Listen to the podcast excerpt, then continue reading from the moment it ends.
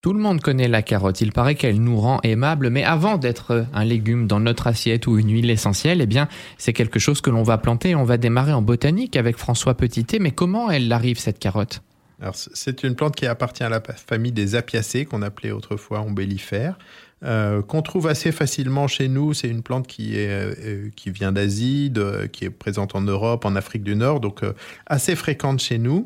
C'est une bisannuelle, c'est-à-dire qu'elle va se développer sur un cycle de deux ans. La première année, en général, en faisant des feuilles, et la deuxième année, en faisant une fleur. Ça fait 30 à 40 cm de haut, une carotte, mais ça a surtout une partie souterraine importante, une racine pivotante, qui est celle qui va nous servir de, de légumes. Les feuilles sont très divisées. Les fleurs sont assez particulières. Elles sont blanches. Elles fleurissent assez longtemps, de mai à octobre. Comme toutes les fleurs de cette famille, elles sont en ombelle, c'est-à-dire un petit peu euh, comme un parapluie. Et puis, dans la carotte, il y a, dans la carotte sauvage que nous rencontrons dans nos champs, il y a une particularité assez euh, unique, la fleur centrale, donc l'ensemble des fleurs sont blanches, mais la fleur centrale de l'ombelle est souvent rouge pourpre. Alors, ça n'est pas obligatoire, mais à chaque fois qu'il y a une ombellifère comme ça, avec une ombelle blanche et une fleur centrale pourpre, vous ne pouvez euh, pas le louper. C'est une carotte sauvage.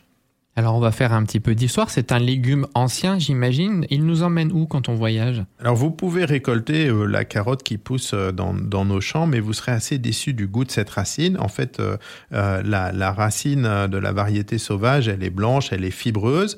Et la carotte que l'on connaît comme légume, eh bien, elle est orangée. Elle serait apparue au XVIIe siècle dans une serre en Hollande, donc une variété cultivée, puis sélectionnée ensuite, qui a donné naissance à de très grandes euh, euh, variétés euh, qui sont aujourd'hui cultivées, qui sont différemment colorées. Vous avez des carottes traditionnelles qui sont oranges, mais vous en avez qui sont rouges et d'autres qui sont plus pâles, du jaune, voire même blanche. Donc toutes ces variétés sont issues visiblement d'une sélection qui a été faite au XVIIe siècle en Hollande.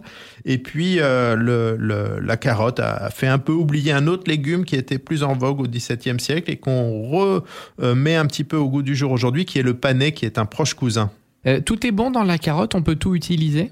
Eh ben, on peut à peu près tout utiliser parce que, euh, bien évidemment, la racine va être euh, ce qui est consommé de, manière préférentielle en légumes.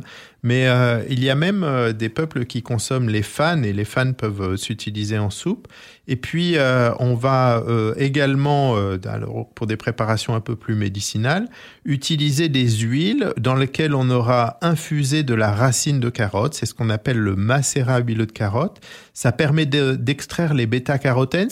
Une, huile qui va être orange et qui va être euh, impeccable pour préparer sa peau au soleil. Donc dans toutes les préparations euh, euh, d'avant soleil, pour faciliter le bronzage, ben, vous avez souvent de l'huile de carotte qui est en fait un macérat huileux de racines de carotte. Et puis on va aussi utiliser la graine. Alors la fleur n'a pas tellement d'usage médicinal, mais la graine va être intéressante. C'est la partie la plus riche en composés volatiles et odorants, et c'est du coup cette graine qui va servir à produire de l'huile essentielle par distillation. Et avec un seul ingrédient, la carotte, on peut faire plusieurs huiles essentielles.